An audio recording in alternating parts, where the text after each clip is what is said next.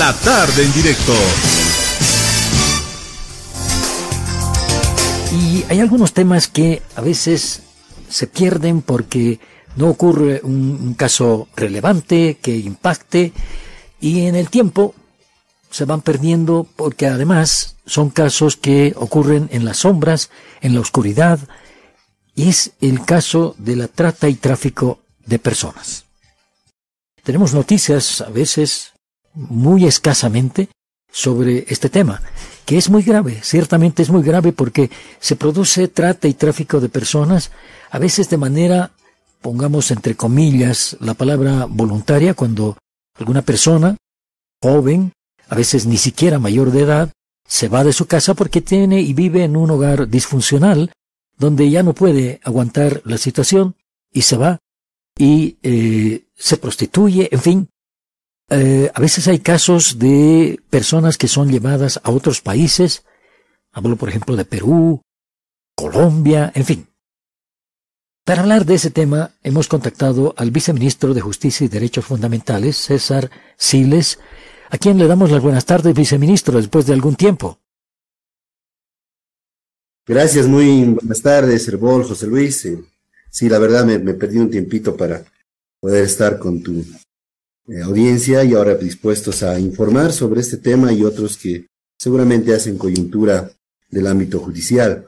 Con relación a tu introducción, yo tendría que empezar diciendo que este mes de julio estamos conmemorando una, un año más el Día Mundial contra la Trata y Tráfico de Personas, el 30 de julio.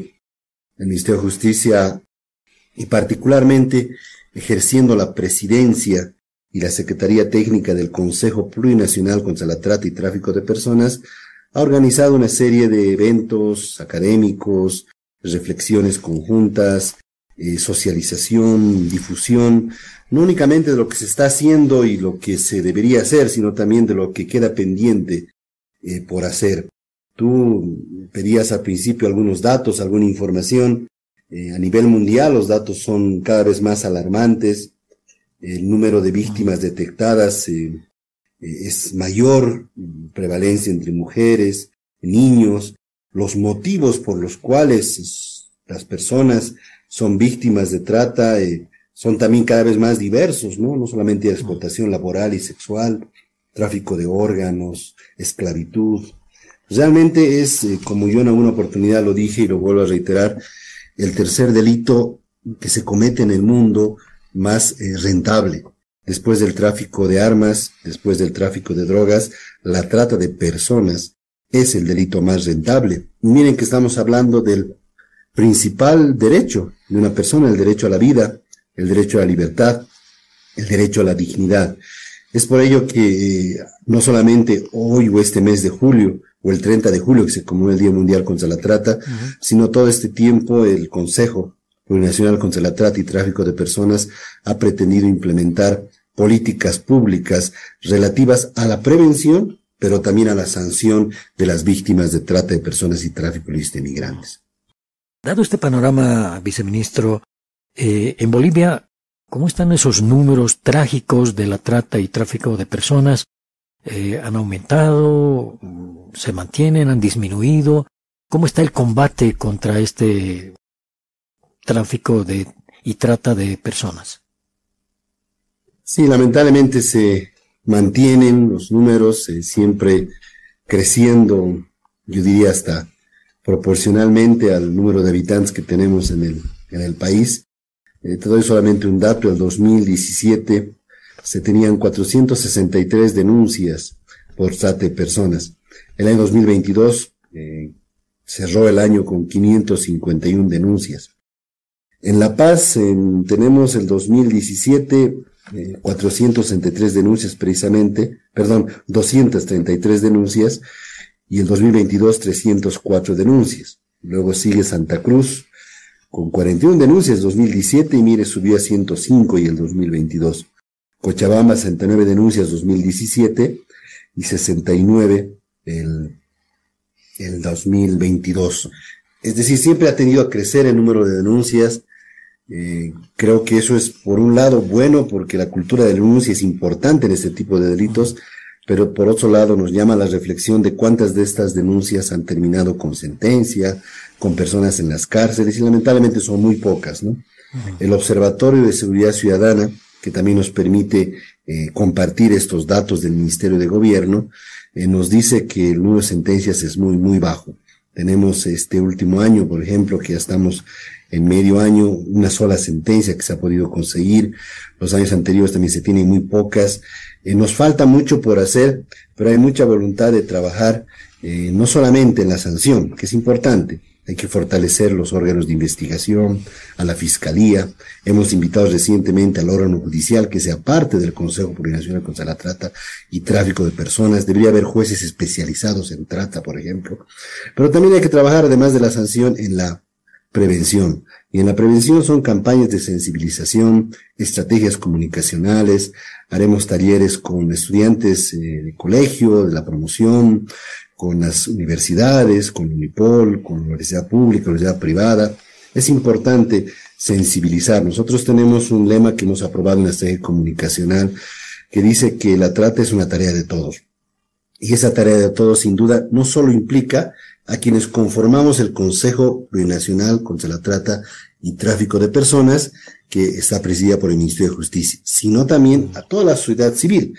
Y este Consejo es sui generis, porque en su composición no solamente están entidades del órgano ejecutivo, sino también están entidades de defensa de la sociedad, Ministerio Público y Defensor del Pueblo, y también la propia sociedad civil, representada por dos eh, fundaciones, cuales son Muñazi Culiaquita y Educo, que también nos dan esa mirada de la sociedad para poder aprobar eh, acertadas políticas públicas en la materia. Solamente este dato más. Hemos aprobado el año pasado, en abril, ya estamos a, a un año, un poco más, un año y tres meses de la implementación de la política plurinacional contra la trata y tráfico de personas. ¿Qué retos tenía esta política? Uno de ellos, solamente uno te comparto. El más importante era que los gobiernos departamentales también puedan aprobar a partir de la política sus planes departamentales. Hemos logrado que algunos de ellos ya tengan planes departamentales. Cochama ya lo tiene, Oruro ya lo tiene, Tarija ya lo tiene. Seguimos trabajando de que un mes va a ser un encuentro de consejos departamentales para promover que todos los consejos departamentales del país tengan sus planes departamentales enmarcados en la política y también trabajamos arduamente en la aprobación de un proyecto de ley de modificación a la actual ley 263 integral contra la trata y tráfico de personas. Viceministro, usted nos decía que en el 2022 se han presentado 551 denuncias y que el 2023 hay una sola sentencia, me imagino referidas a esas 551 denuncias. Eh, ¿Esto es así, viceministro? Sí, lamentablemente es un órgano persecutor que investiga, la fiscalía que dirige las investigaciones y el órgano judicial no están pudiendo terminar los procesos de trata y tráfico que existen o que son de conocimiento de ambas instancias competentes. Yo creo pero que la razón no solo se debe a, a, la que siempre hemos venido mencionando como sector justicia, la falta de jueces, eh, la burocracia judicial que existe, muchos expedientes apilados y demás, sino también hemos eh, visto como en el diagnóstico que hemos realizado que uno de los motivos es la falta de especialización. Por eso la política que hemos aprobado pretende generar especialización, que los investigadores, que existe una división de trata y tráfico en la Fuerza Especial de Lucha contra el Crimen, se queden en ese lugar y no sean rotados permanentemente, porque son capacitados, son especializados y luego se van a otro lado. Que incluso se genere una fiscalía, que si bien existe a nivel nacional todavía es insuficiente el número de fiscales especializados en trata y tráfico, y también juzgados especializados. Para ello, sin embargo, necesitamos modificar la ley 263. Hemos trabajado una propuesta orientada a fortalecer los mecanismos de sanción, de investigación y sanción que tenemos a nuestro alcance, pero sin dejar de lado, obviamente, como te, decía hace un rato, la prevención de estos delitos. ¿no? La prevención es la clave para evitar que estas cifras sigan subiendo. Ahora le decía antes de la pausa, ¿dónde van? ¿Dónde desaparecen estas personas, eh, viceministro? Mira, los datos que tenemos del observatorio, vuelvo a repetir, Seguridad Ciudadana, que es la instancia oficial de generación de esta información es que en el 2020 la forma de explotación más común fue el trabajo forzoso, 63%, seguida de la explotación sexual en el 38%. generalmente las víctimas de trata, porque puede haber trata también interna en Bolivia y trata obviamente para otros países que sucede, son destinadas a explotación laboral en Argentina, explotación laboral en Brasil, explotación laboral en España se captan a través de las redes sociales, en algunos casos incluso se ofrecen visas o pasaportes para poder viajar, y una vez que llegan al país se convierten prácticamente en esclavos y explotan eh, laboralmente a esas personas, mano de obra barata, mano de obra negra o en negro, como se dice pero también internamente se da. En, Bolivia mismo, ¿no? Ya muchas redes de trata han sido desbaratadas. las denuncias que te he dado el dato son las que están en Bolivia, radicadas en Bolivia, de gente que básicamente ha sido tratada en el propio país. Y alguna, algún caso, obviamente, de gente que ha sido llevada a otro país y que en algún momento eh, la familia ha denunciado y están haciendo las investigaciones todavía, ¿no? Estas cifras que te doy trabajo forzoso y explotación sexual me permiten responder que los países donde hay mayor cantidad de bolivianos son los lugares donde la gente es captada para poder eh, ser explotada sexualmente o ser explotada laboralmente. Bien, viceministro, eh, hay una posibilidad de que el contacto con gobiernos como de Argentina, Brasil o Perú, donde eh, se presentan estos casos de tráfico de personas eh, puedan repatriar e investigar allá en su territorio. ¿Es recíproco eso aquí en Bolivia también? Si es que hay, ¿es posible esto? ¿Hay algún convenio para hacer esto? Sí, es muy buena pregunta, José Luis. Uno de los pilares de la política plurinacional, ya te estoy diciendo varios de ellos, la modificación de la ley, la generación de planes departamentales, gobiernos departamentales, la prevención, la sanción, la especialización de los juzgados, de los, de los investigadores, los fiscales en la materia. Otro de los pilares también es la generación de acuerdos internacionales, bilaterales o multilaterales para luchar transnacionalmente contra este delito que sin duda es transnacional. Tenemos en una buena práctica, aunque ahora la situación de Perú es bastante complicada, pero tenemos ya dos hojas de ruta, que decir dos últimos años, 2022 y 2021, que hemos trabajado con Perú coordinadamente en materia de trata y tráfico. El Consejo Plurinacional de la Trata se reúne con el Consejo del Perú y llegan a concertar políticas tanto de prevención como de sanción. Y tienen buenos resultados. Hemos logrado cumplir esas dos hojas de ruta. Estamos teniendo problemas para aprobar y avanzar en la tercera hoja de ruta del 2023 por los problemas que tiene el Perú. Sin embargo, eso es un ejemplo, Perú. Argentina también ya tenemos un acuerdo firmado internacional bilateral. Eh, es posible que ojalá en este mes de julio que se conmemora el Día de la Trata, el Día Mundial contra la Trata, o el mes de agosto al menos, podamos generar una hoja de ruta ya aprobada para este año con Argentina, para trabajar temas concretos. Con Brasil estaba un poco incierta la situación porque el acuerdo, si bien ha sido firmado bilateral, lamentablemente no había sido aprobado por el Congreso, pero ahora con la situación del nuevo presidente estamos seguros que se va a dar el impulso y ojalá tengamos este año aprobado el instrumento internacional bilateral y así generar la hoja de ruta. Con los otros países donde hay bolivianos estamos avanzando un poco más lentos, son relaciones bilaterales, los maneja la Cancillería, con España tenemos un memorándum de entendimiento, eh, también con Estados Unidos hemos avanzado algo en intercambio de cartas de intenciones.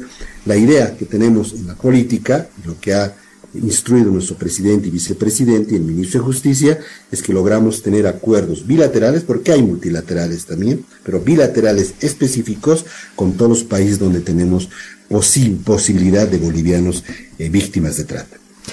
Bien, viceministro, mm, muchas gracias por la información sobre este tema. Y en esta colita que nos queda, eh, le voy a pedir que hablemos sobre otro de los temas que interesan a la población, el caso Sencata Sacaba. Em, le pregunto si hay algún pedido a la Fiscalía em, de acusación para ir en, en un juicio, en este caso Sencata Sacaba, viceministro. Luego que la justicia, tanto ordinaria como constitucional, ha definido que corresponde el juzgamiento por la vía ordinaria de la señora Áñez, tanto en el caso Sacaba como en el caso Sencata, se han suscitado una serie de actuaciones procesales para definir esa situación, que ya han terminado, afortunadamente, especialmente en el caso de Sencata, ya está clarificado el panorama y el camino a seguir, y a partir de la notificación de la señora Áñez, que ha sido hace dos meses y medio atrás, con la imputación formal en los juicios ordinarios, Sacaba y Sencata, estaría ya concluyendo la etapa preparatoria de investigación. ¿Qué te dice el procedimiento penal y qué te dice la em, jurisprudencia al respecto? Que esa etapa preparatoria tiene una duración máxima de seis meses para cada uno de los imputados. Los otros imputados que ya el juicio está casi dos años, digo, la investigación está casi dos años en, proceso, ya han tenido ese tiempo suficiente. Para quien está garantizándose esos posibles seis meses para la señora Áñez. Sin embargo, aclarar que la jurisprudencia dice que siempre y cuando ella ejerza su derecho a la defensa, promueva actos investigativos y como no lo está haciendo, por lo menos es la información que hemos recibido de nuestro servicio, brazo operativo, cuál es el SEBDAVI, que atiende a las víctimas tanto de Sacaba como de Sencata, es muy probable, eso estamos esperando y respondiendo a tu pregunta, y ya el próximo mes, estamos julio, terminando eh, julio o en agosto, podamos tener la acusación presentada por el Ministerio Público, la cual permitirá que el CEPDAVI presente también su acusación particular y ojalá tener este año una autoapertura de juicio e iniciar el juicio correspondiente. Es decir, que está pronto, esto podría comenzar el juicio a finales de este mes, principios de agosto. Bueno, con, las, con los actos preparatorios del juicio, estimo que podría ser para el mes de octubre, porque hay un tiempo que tienen que tener las partes para presentar sus pruebas, para eh, rebatir la parte de la defensa también las pruebas presentadas. Yo entiendo que en octubre podríamos estar instalando el juicio, primero tal vez de Sencata, porque ha avanzado un poco más rápido, y luego el de. Bien, viceministro, eh, ¿y en el caso Golpe 1 hay algunos avances? Golpe de Estado 1, la última ampliación de la etapa preparatoria, eh, vence en un mes y medio más, mm, no llega a los dos meses el tiempo, y es el último última etapa de tiempo que tiene el Ministerio Público y la parte creyente para poder también presentar sus acusaciones respectivas. Entiendo que han avanzado, he visto un cronograma de actuaciones en toda Bolivia, inspecciones oculares, declaraciones de testigos, imputaciones y demás. Estoy seguro también que la acusación va a ser presentada en ese tiempo que no va a pasar de los dos meses siguientes. Bien, eh, lo último, y esto sí es lo último, viceministro, eh, ¿cuál es su opinión sobre el estancamiento que hay en esto de las elecciones judiciales, ¿se llevarán a cabo las elecciones judiciales? Yo tengo la confianza en que las elecciones judiciales se van a llevar a cabo. Es cierto, los tiempos se están ajustando. Em, tenemos un pronunciamiento pendiente del Tribunal Constitucional. Esperemos que este pronunciamiento pueda ser em, rápidamente emitido. La Comisión de Constitución se ha constituido en Sucre, se va a constituir en Sucre para conversar con el Tribunal Constitucional sobre sus tiempos. Y una vez que salga ese, esa medida cautelar, que es la pendiente, y se disponga en el fondo si el reglamento está adecuado o no está adecuado a la condición política del Estado, podamos llegar hasta fin de año con eh, las elecciones judiciales. Lo que sí es cierto y no hay forma de, en este momento legalmente, doctrinal o jurisprudencialmente de respaldar, es que los magistrados terminan su mandato el 31 de diciembre de este año y si el 2 de enero, el día primer día hábil de enero, no tenemos elegidos a los nuevos magistrados, vamos a tener un vacío de poder y un problema mayúsculo para el país. Esperemos que lleguemos a las elecciones, eso es lo que eh, quisiéramos todos eh, y que las condiciones sean las que también quisieran todos los bolivianos, viceministro. Le agradezco mucho por estos minutos con Herbol.